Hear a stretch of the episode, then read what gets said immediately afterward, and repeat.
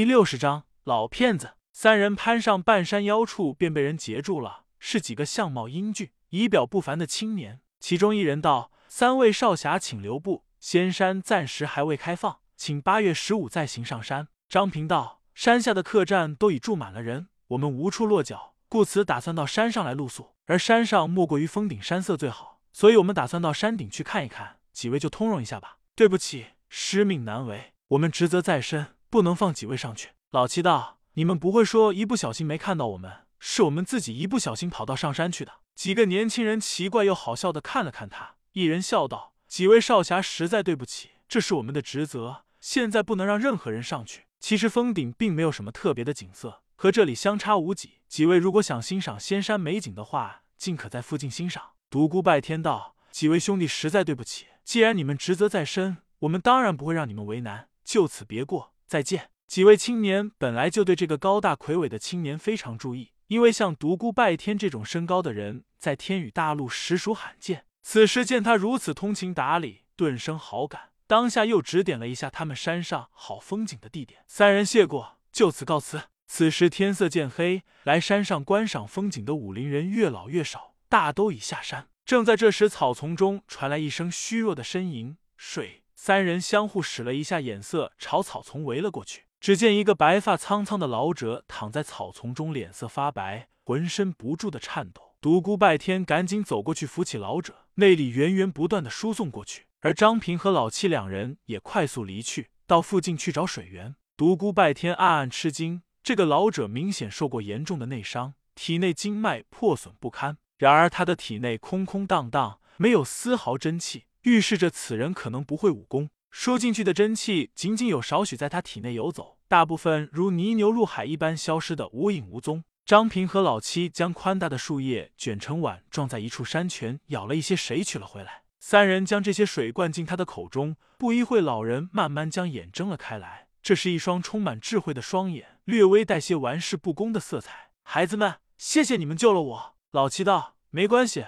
我们一不小心发现了你，所以一不小心救了你。哦，我现在一不小心饿了。”孩子可以一不小心帮我打只野兔回来吗？老人面带微笑，不过看起来有些贼兮兮，再也不像刚才那一副充满了睿智的样子。老七气得直瞪眼，老头，你可真是蹬着鼻子就上脸，使唤人不当一回事。独孤拜天道，你怎么能这样对老人家说话呢？快帮老人家打只野兔回来，顺便一不小心再打只山鸡。我一不小心也饿了。张平道，我一不小心也饿了。老七翻着白眼站起身来道，星号星号星号，侵犯我言论权。一不小心让你们把我的招牌话给学去了。边说边朝树林深处走去。这时老者脸色已经缓了过来，笑呵呵道：“贼老天，你又没收去我，真是祸害命不长，好人一千年啊！没办法，谁让咱是一个大好人呢？”看着这个极度自恋的老人，独孤拜天真不知道该说什么好了。张平道：“老头，我好像听说过祸害一千年。再有，不是老天不收你，是我们兄弟救了你。”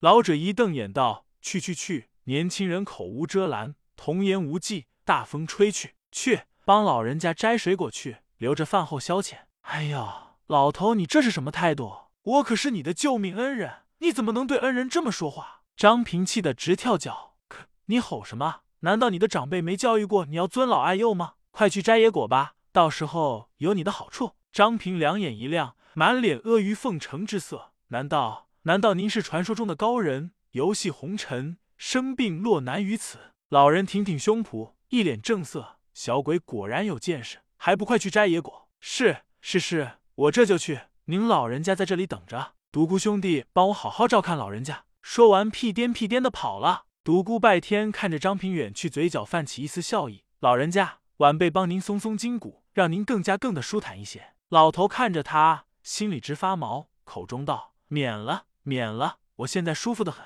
老骗子，你还真以为自己是个高手？体内丝毫真气也没有，一身内伤也敢妄称高人？嗨嗨，年轻人你还嫩呀，你怎么能凭体内没有内力就敢断言我不会武功呢？我老人家的武功已经修炼到了化境，再难寸进，故此打破常规，自废武功，重新修炼。老头见独孤拜天动容，接着道：“知道吗？这可不是一般高手能够做到的，这需要天大的勇气，钢铁般的意志，大无畏，不怕牺牲的精神。”积极乐观的态度，坚韧不拔。听听这老头没完没了的捣鼓，再看看他那副自我陶醉、极度自恋的表情，独孤拜天心里升起一股想扁老头的冲动。张平和老七结伴回，李老远就听见老头在大呼小叫：“你别过来！啊，色魔，你别碰我！救命啊！杀人啊！强盗啊！色魔！”还有独孤拜天哈哈的大笑声。不过在张平和老七的耳中，怎么听都是淫笑。两人面面相觑，不会吧？独孤兄弟还好这个，他怎么能对一个重伤的高手老人如此无礼呢？就是就是，独孤兄弟怎么一不小心有了这种爱好呢？不好，他昨天一不小心拉了我的手。哦，我吐，我也吐。哦，二人飞快来到现场，两人目瞪口呆。只见独孤拜天正在追着老头痛扁：“兄弟住手，不要打老人家，有话慢慢说。你怎么能这样对付一个落难高手呢？”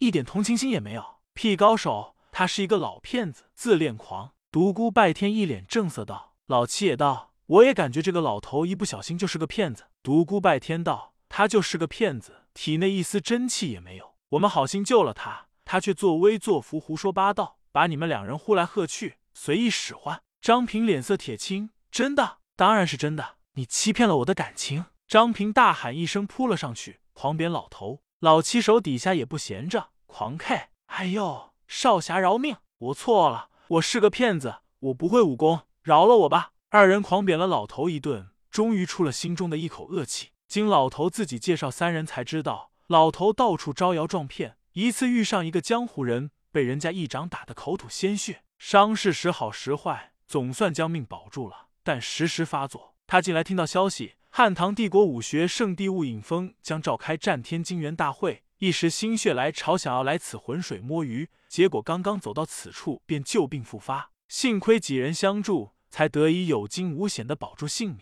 独孤拜天一边吃着手中的烤肉，一边问道：“老人家好吃吗？”“好吃。”老头吃的满嘴流油，一脸馋相。张平道：“你这个老头太不像话了，这么一大把年纪了，还到处招摇撞骗。幸亏遇到我们兄弟三人。”要是别人早就将你超度了。老七道：“就是就是，以后一定要一不小心改邪归正。”老头笑嘻嘻道：“对对，我一定一不小心改邪归正。”第二天太阳还没有出来时，独孤拜天便早早的醒了过来。他找了一处山泉洗漱了一番，便开始吐那条溪。惊涛千重，冥王不动，惊天诀三功轮流运转。如今他的功力介于超一流与超级之间，比之一个月前的一流身手不知高明了多少。当第一缕阳光照射到他脸上时，独孤拜天收功而起，望着霞光万道的旭日，他心中一片宁静。远处山峦起伏，云雾缭绕；近处奇花异草，清香扑鼻，沁人心脾。不知名的鸟儿婉转啼鸣，遇人不惊。淡淡的雾气缭绕于林间，缓缓流动。在这一片花香鸟语的世界里，处处显得那样的和谐自然。独孤拜天静静地站在那里，身静心静。